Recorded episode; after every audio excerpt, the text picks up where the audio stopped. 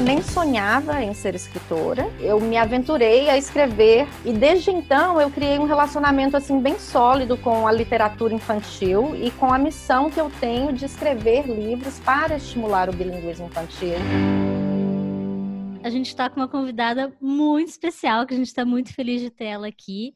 É a Ana Cristina Gluck. Ela é mãe e autora brasileira e ela está aqui para bater um papo com a gente sobre empreendedorismo literário nos Estados Unidos.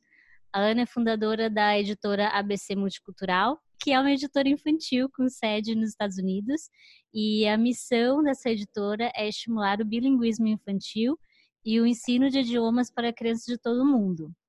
A Ana Cristina nasceu em Belo Horizonte e mora nos Estados Unidos desde 1999 com seu marido e com as duas filhas. E a Ana fundou a ABC Multicultural em 2013. Então, Ana, queria agradecer que você está aqui para falar com a gente e dar um oi para o pessoal, falar um pouquinho de você. Oi, pessoal, muito obrigada por estar tá aqui escutando esse podcast. E você falou praticamente tudo, né, sobre mim. Ou quase tudo. Então é isso. Eu fiz faculdade aqui, me casei aqui, tive minhas filhas aqui. Então, assim, é praticamente a metade de uma vida no Brasil e a outra metade aqui nos Estados Unidos. Por que, que você decidiu vir para os Estados Unidos, Ana? É, na realidade eu vim, quando eu vim, a minha irmã já morava aqui e eu decidi vir para estudar. Eu vim porque eu estava frustrada, porque eu não tinha passado na Universidade Federal. e eu falei assim, gente, eu vou, vou estudar inglês, e aí quando eu voltar, eu vou ter mais chances de passar no vestibular. Mas eu vim, vim estudar inglês, vendi meu carro, que era o único bem material que eu tinha na época, saí do meu trabalho e vim com a cara e com a coragem. A cara continua a mesma, coragem continua a mesma. o dinheiro acabou rapidamente, foi muito rápido que o dinheiro acabou. E eu me vi naquela situação de o que, que eu faço agora? Volto para o nada, sem falar inglês, porque ainda era, eu estava aqui por uns seis meses somente, eu falei o que, que eu faço? Volto ou fico e, e faço o que eu tiver que fazer para me sustentar aqui. É assim que eu acabei ficando. Eu já fiz de tudo nesse país. Já fui babá, já fui faxineira, já fiz de tudo. E, e em 99, né, que a gente nem tinha... Acho que como que... Eu, eu fico imaginando como que era difícil buscar informação naquela época. Ah, é, com certeza. Porque hoje a gente tem muita informação disponível, né? Então, assim, acaba que facilita um pouco o processo para emigrar para outro país. Mas em 99, é. Como, como é que foi esse processo para você, assim? Com certeza é bem diferente de hoje em dia, porque naquela época a gente não tinha, a gente vinha assim sem saber exatamente como que era, eu não tinha ideia do que que era e migrar para outro país. Eu não vim com essa intenção, eu vim com a intenção de apenas estudar inglês e retornar dentro de seis meses, um ano. Mas, como todo imigrante, eu fui indo com a cara e com a coragem, fui resolvendo as coisas, consegui ir para a faculdade, comecei a pegar aulas, fui pegando mais aulas, até me matriculei em um curso e me formei, conheci meu marido e a vida foi acontecendo. E você se formou no quê? O que, que você trabalhava antes de você ter a, a editora?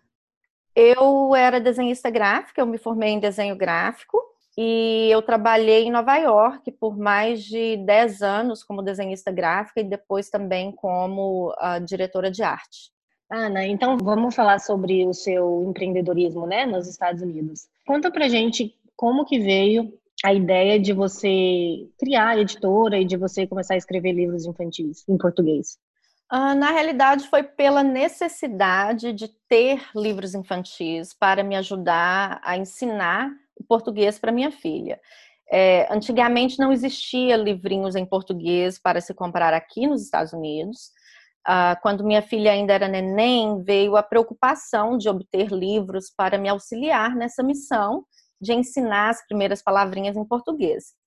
E foi então que, pela ausência deste produto no mercado americano, eu decidi usar as minhas habilidades como designer gráfica para criar uma coleção de livrinhos cartonados, que aqui a gente chama de board books. Era uma coleção de quatro livrinhos para ensinar as primeiras palavrinhas para bebês, é, o livro alfabeto, animais, cores e números. E até hoje esses livrinhos é, estão no mercado, só que no momento em capa comum apenas.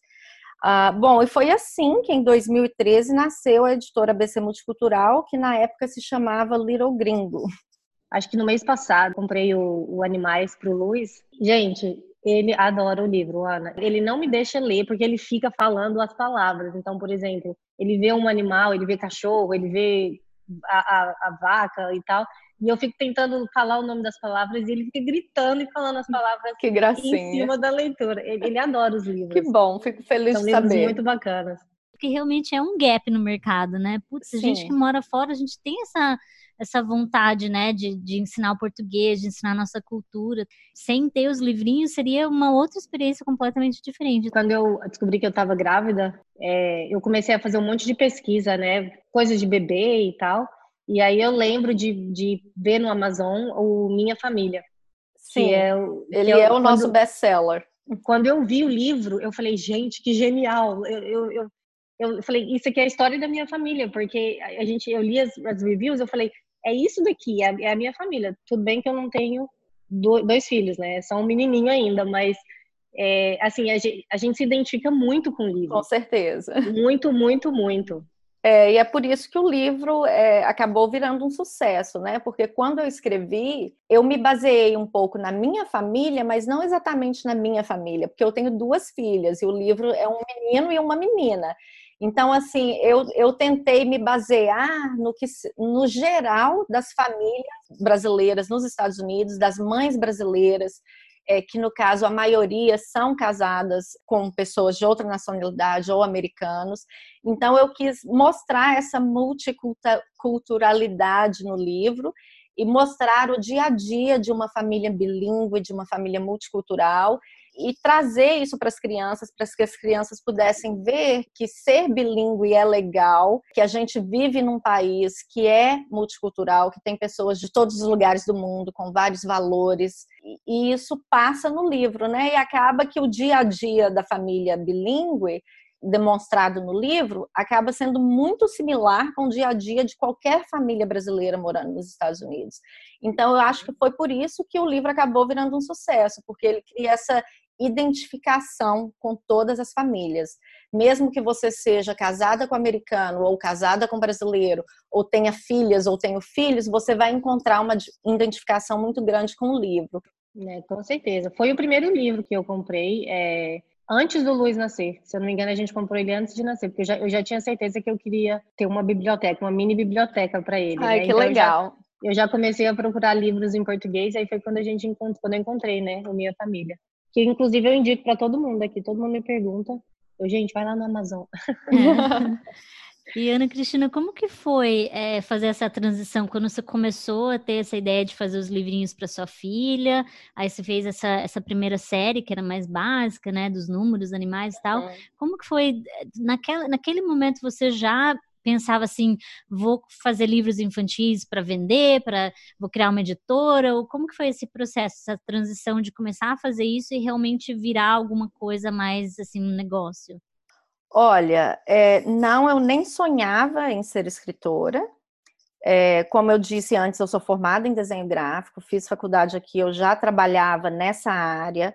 E assim, na época eu estava trabalhando como diretora de arte, mas depois de publicar a primeira coleção em 2013, eu me aventurei a escrever mais um livro, né, que foi o Minha Família. E depois disso, outros livros vieram. E desde então eu criei um relacionamento assim bem sólido com a literatura infantil e com a missão que eu tenho de escrever livros para estimular o bilinguismo infantil e o português como língua de herança. É, a transição de deixar a minha carreira em Nova York para me dedicar apenas à ABC Multicultural foi uma transi transição muito difícil e demorada, é, de 2013 até 2017, eu tentei ser assim a Mulher Maravilha. Então eu trabalhava tempo integral em Manhattan com uma filha pequena e depois veio a outra e tinha a ABC multicultural, que é o meu que, o meu terceiro bebê, né? E eu tinha uma babá brasileira que morava comigo e me ajudava muito, mas mesmo assim não era fácil. é, mesmo tendo ajuda com as crianças, eu ainda tinha todas as minhas responsabilidades e afazeres como mãe, como dona de casa, como cozinheira, como lavadeira, como secretária do lar, enfermeira do lar, esposa, etc, etc. Né? É então, assim, chegou um momento em que eu tive de escolher entre manter o meu trabalho de diretora de arte lá em Nova York ou continuar com a ABC Multicultural.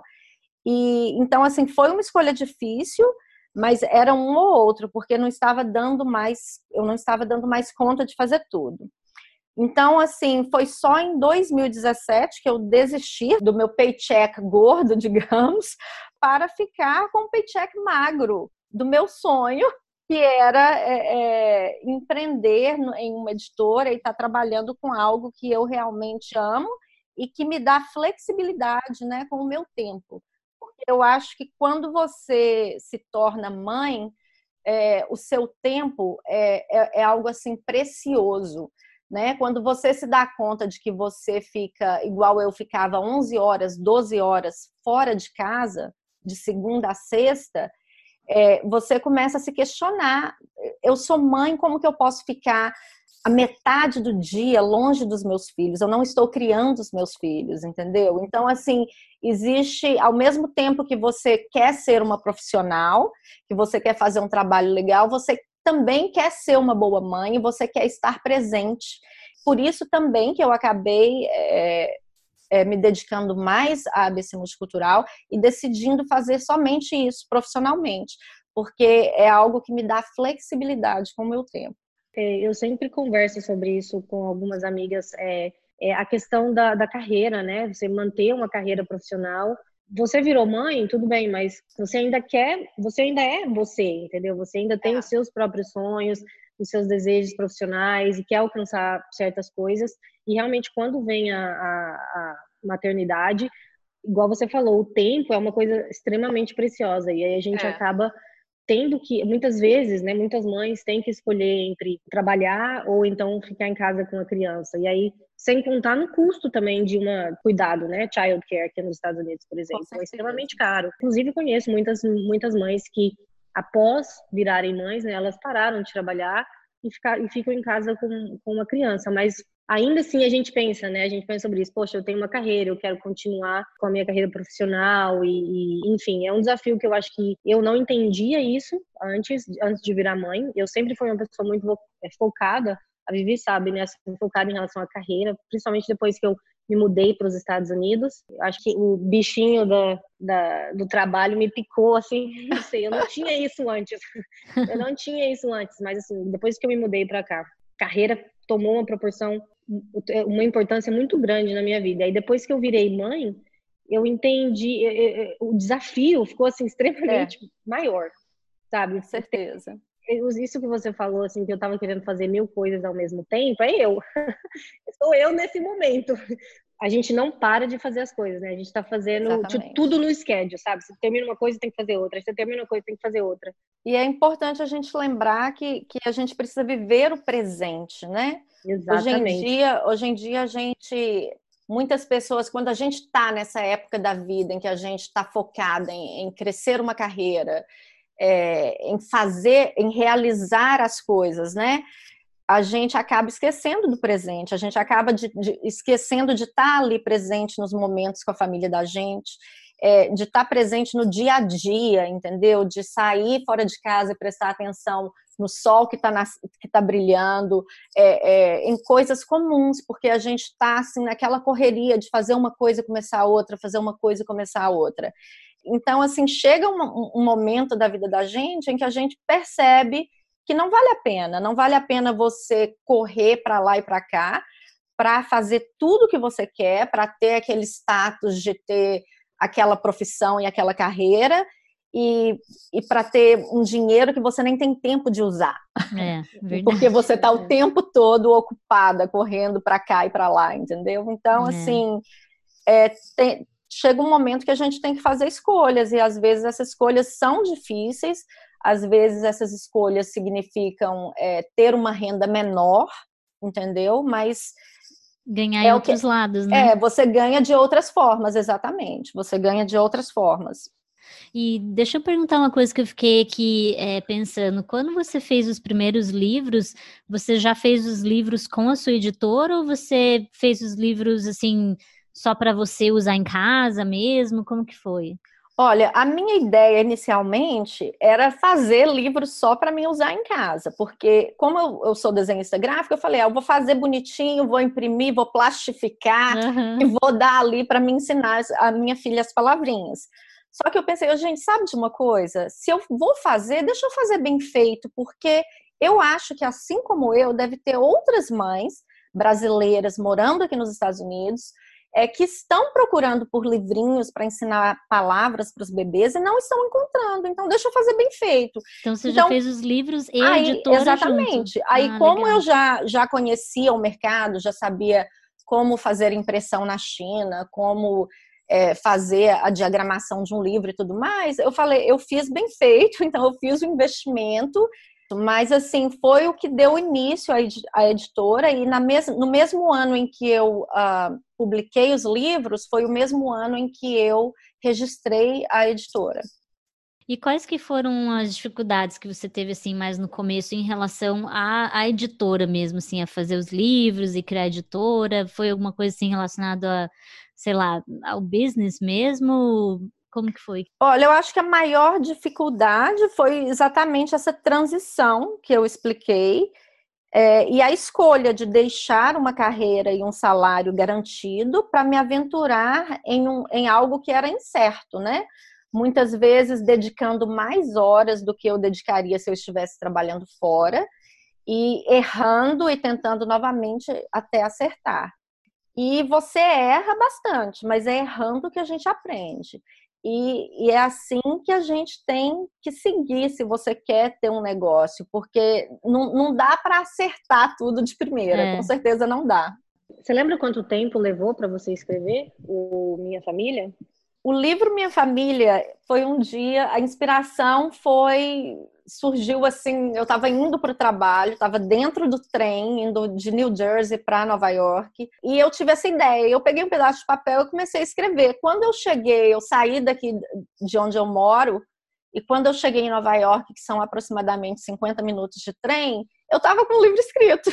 Nossa, que incrível! Aí, aí, eu olhei, li mais algumas vezes, mostrei para algumas pessoas, e aí eu falei, gente, vai ficar legal, vou tentar. Então, assim, tem alguns livros e algumas coisas que você fica inspirada e que sai rapidamente, que você escreve em uma hora, duas horas.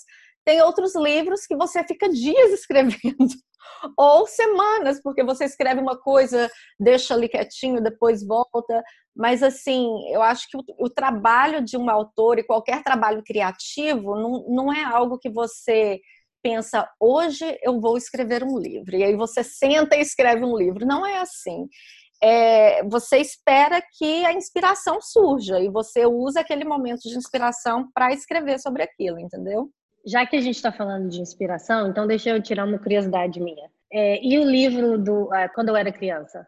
Como é que foi que, que, surgiu? Como é que você escreveu ele? Porque eu acho aquele livro genial. Parece que eu estava dentro do livro, eu estava brincando. Era a minha infância, sabe? Eu brincando. Eu achei muito interessante a forma como você construiu é, a história do livro, sabe? Então, como é que foi a inspiração? Assim, obviamente a inspiração veio da sua infância, né? Das suas vivências e tal.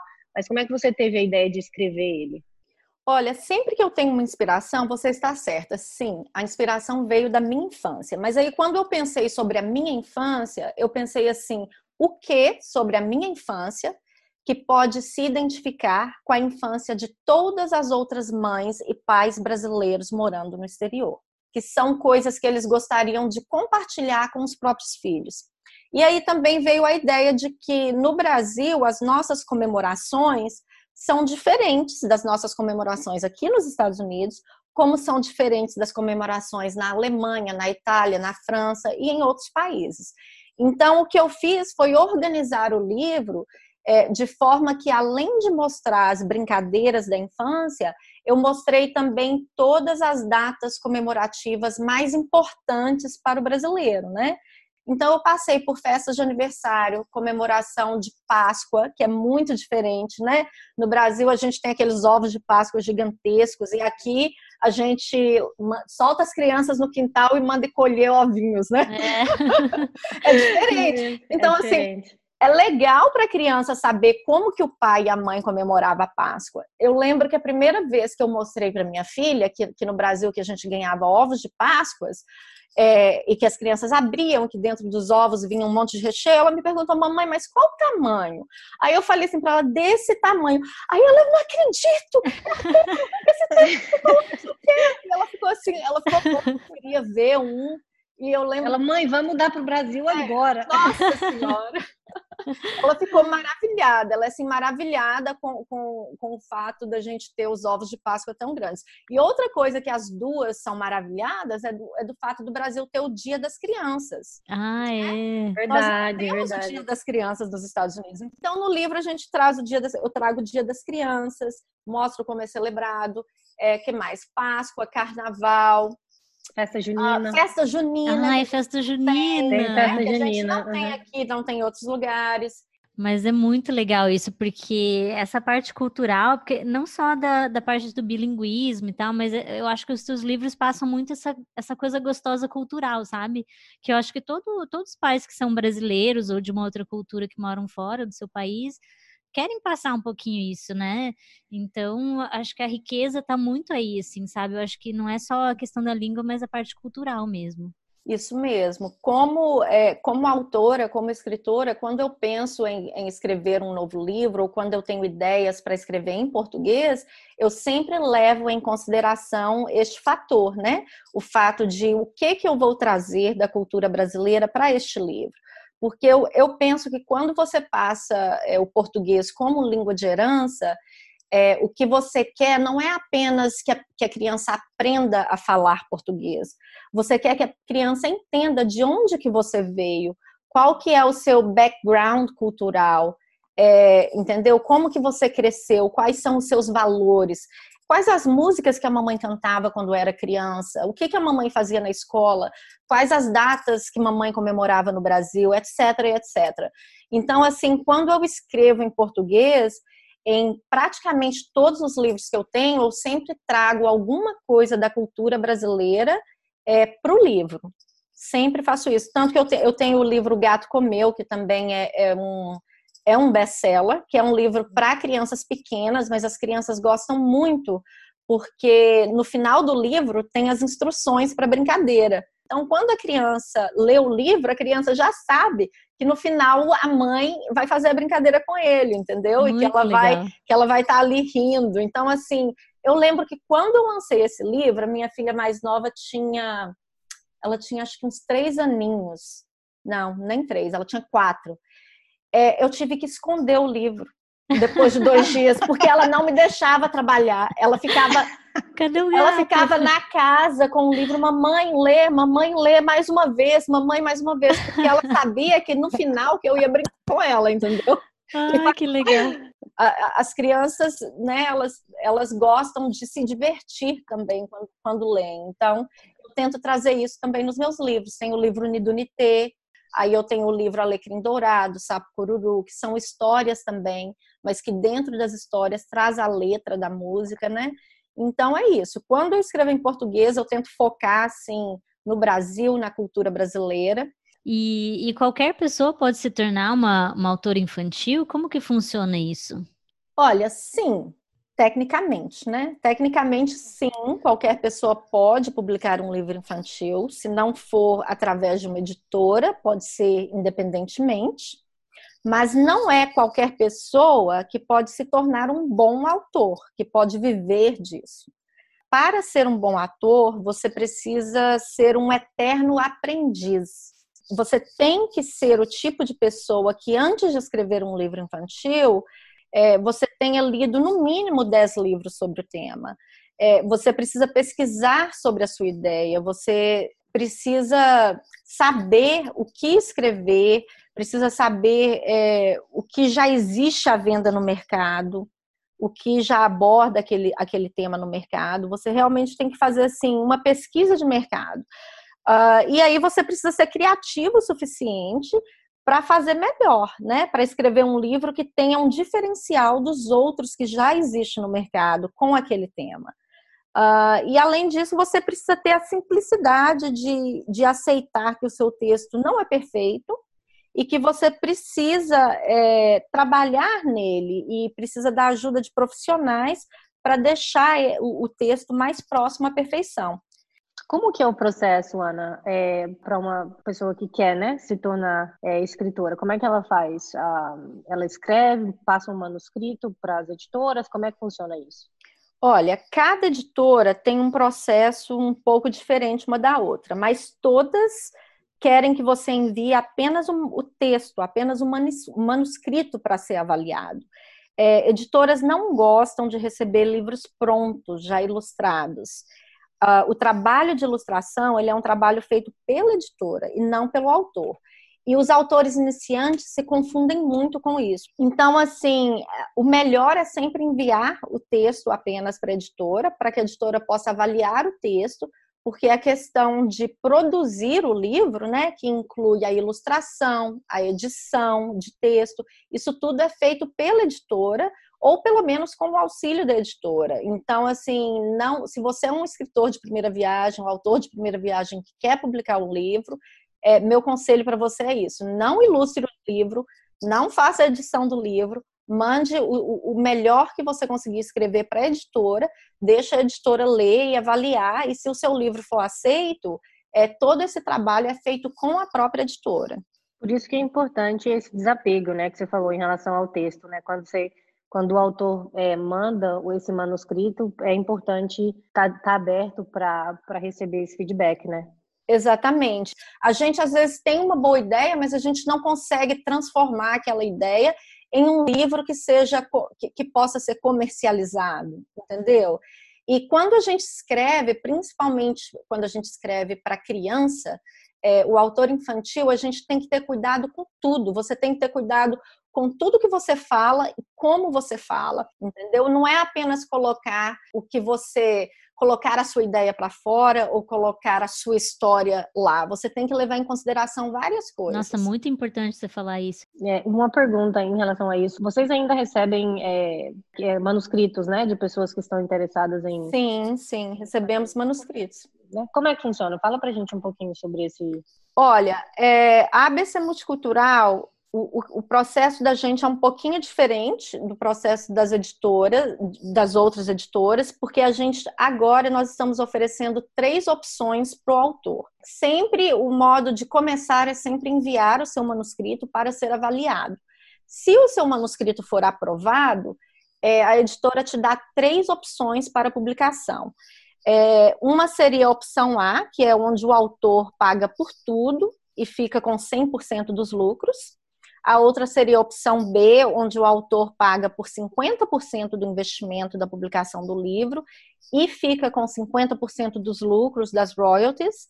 E a opção C seria é, onde o autor não paga absolutamente nada, o autor não precisa investir nada, mas ele recebe menos, ele recebe entre 10% a 20% é, dos lucros dos royalties daquele livro.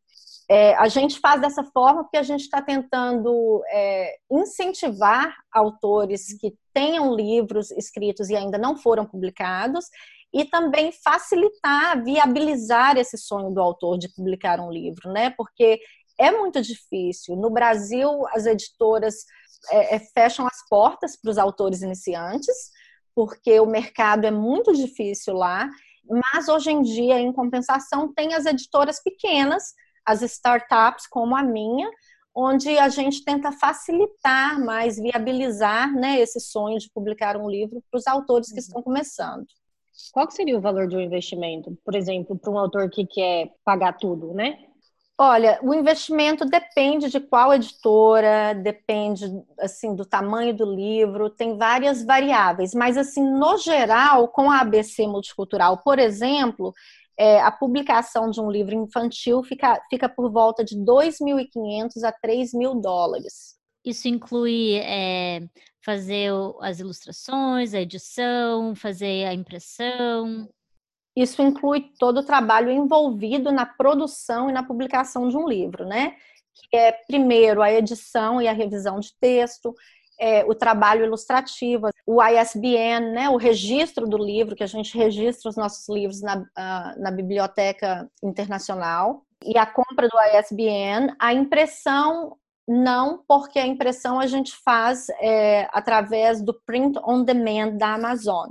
Então, nesse primeiro momento, quando a gente faz a primeira publicação, a gente usa essa impressão onde você não precisa pagar upfront, você não precisa pagar logo no início. É, é o cliente que vai pagando e a, a, Amazon vai imprimindo à medida que o livro vai sendo vendido. Essa opção, ela é uma das mais viáveis, né? Para as pequenas editoras e para os autores iniciantes também, e uma das mais seguras também. A ABC Multicultural tem quantos, é, é, formado por quantas pessoas? Assim, é a Ana que faz tudo ou você tem alguns parceiros, algumas pessoas que trabalham com você? Olha, mais ou menos a Ana que faz tudo, mas não exatamente. Eu imaginei. Olha, na empresa mesmo, de funcionário, eu sou a única funcionária, né? Digamos assim. Mas é, eu contrato muita gente. Não é pouca, não, é muita gente. Todos os ilustradores são contratados. Revisores de texto, eu tenho uma pessoa que trabalha comigo, que é contratada.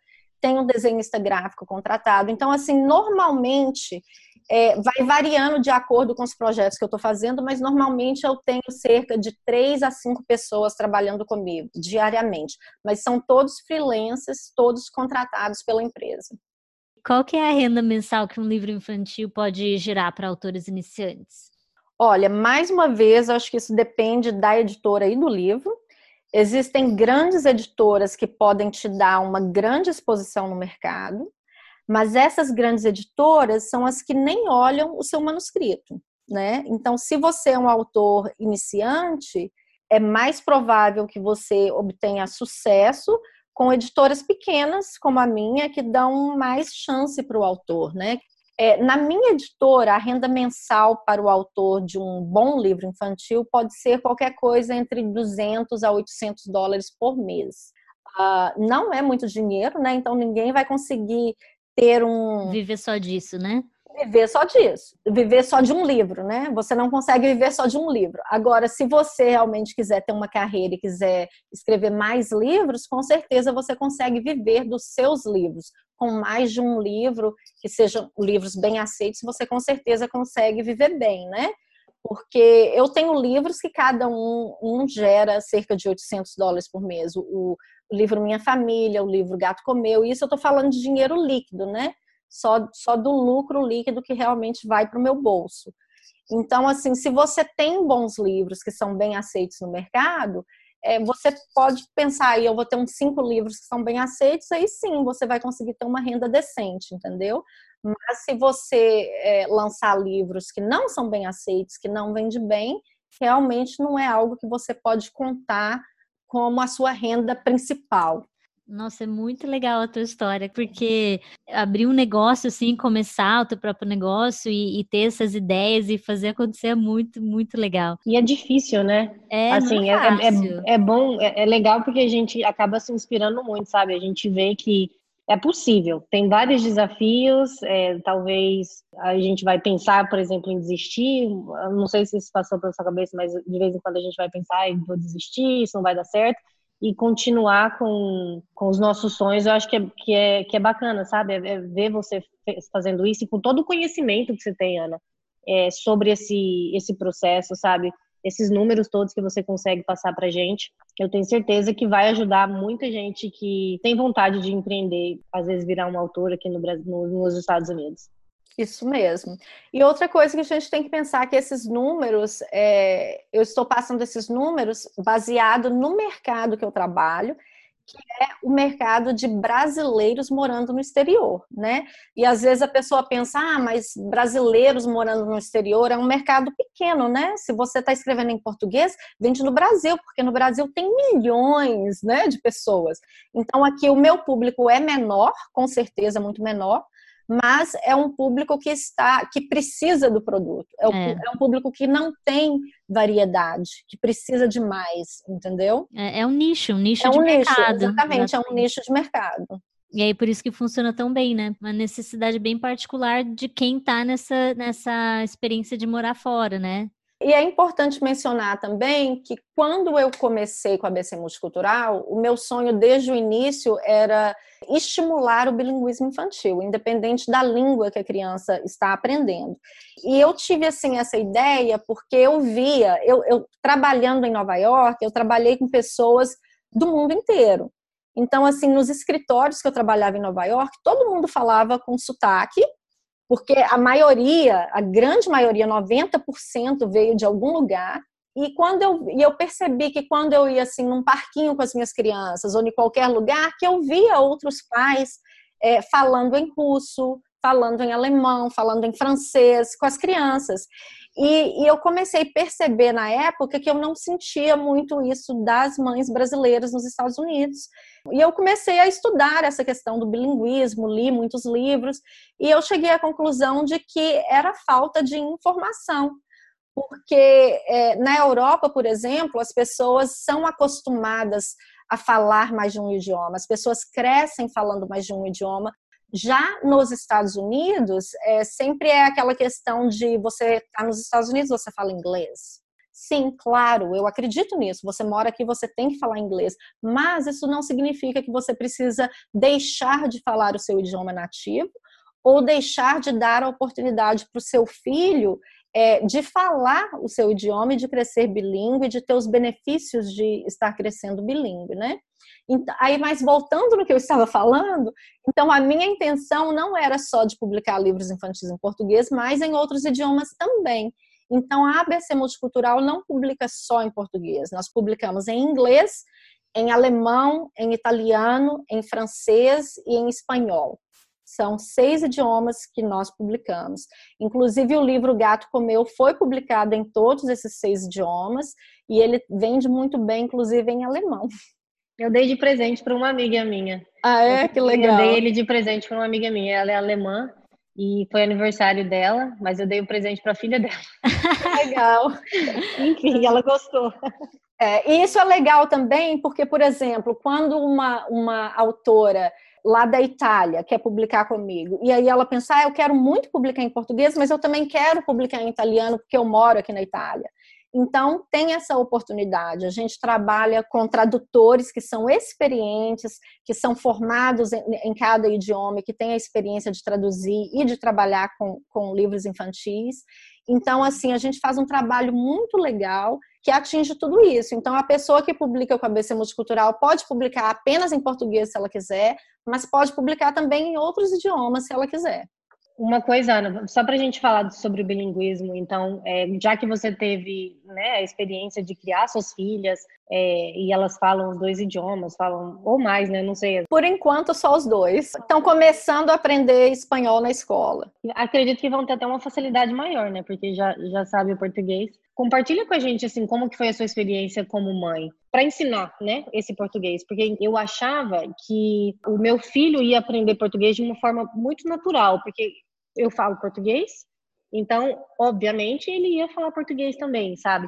Isso era o meu pensamento antes de, de ser mãe. Depois que eu me tornei mãe, eu vejo que não é tão assim natural, sabe? Não é. Existe, você precisa se forçar ou se treinar a falar em português com ele, porque como a gente, eu tô no ambiente, né? A gente tá no ambiente que todo mundo fala inglês, às vezes eu acabo querendo falar inglês com ele. Então, assim, a gente precisa se treinar e aprender, se esforçar exatamente para usar o português apenas. É muito legal que você está falando sobre isso, porque eu vou aproveitar e, e, te contar assim a minha história, porque eu acho que dá para muitas pessoas entenderem o processo e como é.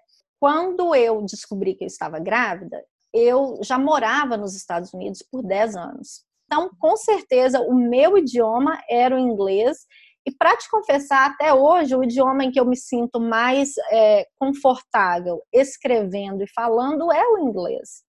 Apesar de que eu falo com sotaque, com certeza, é o idioma que eu me sinto mais confortável falando. Então eu pensei, eu tenho que voltar a falar em português, porque eu vou ter uma filha e eu quero ensinar português para ela.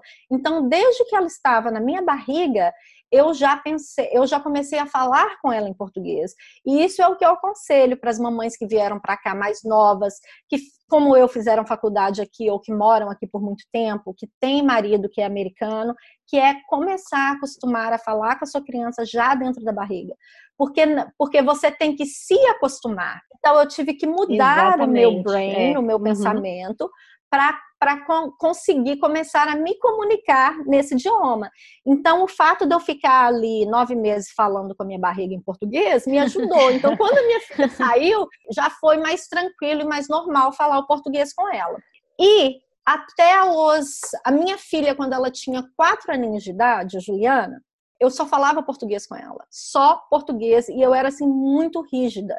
Eu era tão rígida que eu ia para uma para o pediatra, por exemplo, e eu já havia avisado o pediatra: olha, a minha filha vai crescer bilíngue, em, em, é, nós falamos inglês e português na minha casa e eu só falo português com ela.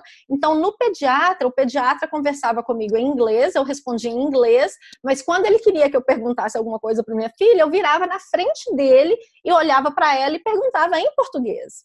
Entendeu? Eu fazia isso até em reuniões na escola, de tão strict que eu era, entendeu? Então, assim, eu fiz isso e funcionou muito bem até os cinco anos de idade, tá? E aí eu vou te explicar por que que parou de funcionar. É, quando a Juliana tinha quatro aninhos, é, o português dela era tão bom, era assim igual ao inglês. É, Para a idade dela, tanto o português como o inglês eram desenvolvidos na mesma, é, no mesmo nível. Todo mundo falava isso. E aí um dia a gente estava passeando por aqui em, é, perto da minha casa e uma mamãe passou com uma criança e começou a conversar com a gente. E aí eu, eu conversei ali entre nós, nós três, eu conversei em inglês o tempo todo. Foi a primeira vez que eu me dirigi a ela em inglês, ao invés de me dirigir a ela em português. Aí, quando a gente terminou é, a conversa, ela falou assim: Mamãe, por que, que você falou inglês comigo? Ai, Aí eu falei assim, eu falei assim, meu amor, é porque mamãe não queria deixar é, essa pessoa desconfortável. Ela falou, não, mamãe, não faz isso não, fala só português com, com Juju, ok? Ah, ela falou isso. E assim, e aí naquele momento eu senti, meu Deus, eu, eu cumpri a minha missão. A minha filha se sente confortável ao falar o português. Ela já está no nível em que eu posso começar a abrir algumas exceções. E foi aonde eu comecei a abrir algumas exceções, porque para mim ela já estava inserida no idioma e na cultura, e eu pensei, eu já posso abrir algumas exceções e falar inglês em certas situações. E aí o que, que aconteceu? Com tudo isso, eu também tinha uma babá que morava comigo, que era brasileira e falava português. Só que a babá ela não sabia falar inglês. Então, ou as crianças tinham que falar com ela em português, ou as crianças iam ficar com fome, iam ficar com sono, não iam ter ajuda. Então, havia a exposição ao português e havia a necessidade de falar. Então, esses dois fatores, exposição e necessidade, é o que garante o bilinguismo infantil. Se a criança tiver a exposição, mas não tiver a necessidade de falar, ela vai escolher falar o idioma que ela se sente mais confortável, que com certeza será o idioma do país onde ela mora. E o que que acontece? Não importa se você tem babá, se seu marido fala, fala português, se a vovó ajuda. Quando a criança vai para a escola aos 5 anos de idade, que ela fica lá 6 horas, 7 horas na escola, o período dela de exposição ao inglês se torna muito maior do que o período que ela pode possivelmente ter exposta ao português. Além disso, quando a criança vai para a escola, o vocabulário dela em inglês cresce absurdamente. E você, como mãe ou a babá, você não dá conta e você não tem tempo viável para fazer o vocabulário em português crescer no mesmo nível. Então a criança chega da escola, ela quer contar alguma coisa que aconteceu na escola. Se ela sabe que você, mamãe, entende o inglês, ela vai acabar te contando o que aconteceu em inglês, ao invés de te contar em português. Então, no início, eu falava, meu amor, fala com mamãe em português. E no início adiantou, só que chegou um momento que eu pensei, se eu ficar puxando muito, se eu ficar insistindo muito, ela vai acabar criando uma birra ao idioma português. Então, assim, os pais sempre vão, vão chegar a um momento em que vai enfrentar é, aquela fase da rejeição, né? Aquela fase onde a criança não vai querer falar o idioma, ou que é a fase que eu estou enfrentando agora, que é eu falo em português, elas entendem, mas respondem em inglês. Entendeu? E é algo que é difícil. Às vezes um outro pai olha e pensa assim: "Ah, porque não, você não está se esforçando o suficiente?" Mas não é, é a estrutura familiar que muda entendeu? Quando os dois, o pai e a mãe, são brasileiros, a situação é bem mais fácil, porque em casa eles vão falar em português um com o outro, a criança vai ter uma exposição maior. Mas quando o seu marido é americano ou alemão, se você mora na Alemanha, italiano, e, e não sabe o seu idioma, e você tem que usar é, o inglês e o idioma local para se comunicar com ele, é, além disso, a criança vai estar exposta àquele é, esquema familiar. Então, o que tem que acontecer do nosso lado é que quando a criança atinge é, essa fase, a gente tem que estimular mais, né? Que é estimular com, com playdates com outras crianças que falam português, estimular com livros em português, estimular com música, com viagens para o Brasil, com talvez trazer a vovó para ficar na sua casa três meses com a criança e criar situações onde a criança tem a necessidade de falar o idioma isso são assim o principal para enfrentar essa fase, né, que eu estou enfrentando agora. é muito esforço, cara. Eu acho que gente, nenhuma de nós, acho que antes da gente é, se mudar para cá ou pensar em ter filho e tal, acho que a gente nunca imaginava que, que poderia ser esse esforço, esse trabalho tão intenso, né? É. Diário, né? É assim, um trabalho de todo dia. Como que você se sente hoje em dia depois de ter passado todo esse processo, né, de ter a editora, ter os livros e tal, como que você se sente, assim, tendo construído tudo isso? Olha, eu acho que eu sinto gratidão, né? Gratidão por estar trabalhando no que eu realmente amo. É, gratidão pelo meu marido que aos trancos e barrancos tem me apoiado nesta empreitada. Gratidão pelos milhares de leitores e clientes que compram os nossos livros e gratidão pelas milhares de pessoas que seguem a ABC Multicultural é, no Instagram e no Facebook que diariamente me lembram de que eu estou no caminho certo. Maravilha. É, que bonito. E tá mesmo, viu, Ana? Porque você tá conseguindo influenciar, assim, impactar positivamente a vida de muitas famílias, Obrigada. viu? Porque realmente é uma. É, os seus livros é uma solução assim para um problema que a gente tem que a gente nem pensa que vai ter antes Muito de virar mãe. Depois que a gente vira mãe, a gente fala: "Oh, peraí, eu preciso de auxílios". Exatamente. E você tem conselhos para dar para pessoas que querem empreender nessa área específica da, da editorial ou para mães? O que, que, que, você tem assim que você pode falar de, de conselho baseado nessa tua história? Olha, eu acho que o empreendedorismo em geral para qualquer tipo de empreendimento, é preciso nunca parar de aprender. Né? É preciso pesquisar bastante sobre o seu empreendimento antes de investir o seu tempo e o seu dinheiro. É, e, acima de tudo, é realmente entender que um negócio não se constrói da noite para o dia e que até você acertar, você provavelmente irá errar muito. Né? O que é totalmente ok, desde que você aprenda com seus erros. Então, assim, nunca parar de aprender seria o meu maior conselho para qualquer pessoa que quer empreender em qualquer tipo de negócio. Muito legal isso. Né? E onde que a gente pode comprar os seus livros? Onde que eles são vendidos? Olha, todos os meus livros e os dos, dos outros autores que publicam com a ABC Multicultural estão à venda na Amazon em vários países. É, basta pesquisar na Amazon ou clicar no link da nossa bio no Instagram e no Facebook, que é abc.multicultural. Facebook e Instagram é o mesmo link. Então basta ir no perfil do Facebook ou do Instagram e aí é só clicar nesse link lá, vai ter os links para os nossos livros, né, na Amazon de cada país. E você tem o teu é, Instagram pessoal também, né? Você quer divulgar para o pessoal te seguir? Sim, o meu Instagram pessoal é bem pessoal mesmo, mas assim, já tá público, podem me seguir quem quiser. São fotos minhas, da minha família, das minhas crianças, principalmente, né, do meu dia a dia. É ana.cristina.glac. E Gluck é G-L-U-C-K, né? Isso mesmo. Então, para a gente encerrar, né, vamos fazer a última pergunta aí, Ana. Tem algum um projeto para 2020 agora? Algum livro que está vindo por aí? O que, que a gente pode esperar desse, desse ano? De você e da editora? Sim, nós estamos fechando muitos contratos e temos mais uns 10 lançamentos para este ano, é, meus e de outros autores, então tem muita coisa acontecendo. É, basta nos acompanhar no Instagram e no Facebook para ficar por dentro de tudo que está acontecendo, tá? Então, dá uma olhada, gente. Muito, muito, muito obrigada por, por compartilhar isso com a gente. Eu tenho certeza que todas as, as informações que você trouxe aqui vai é, impactar a vida de alguém de, de uma maneira positiva. Então, muito, muito obrigada mesmo. Obrigada a vocês pela oportunidade. Quem quiser entrar em contato com a gente, pode ser por Instagram. O meu é Vivi Caulfield e Caulfield é C-A-U-F-I-E-L-D. E o meu é Teles Luana, então é, é, é T-E-L-E-S, Teles Luana, normal. Então é isso, gente. Beijo, até o próximo episódio. Tchau.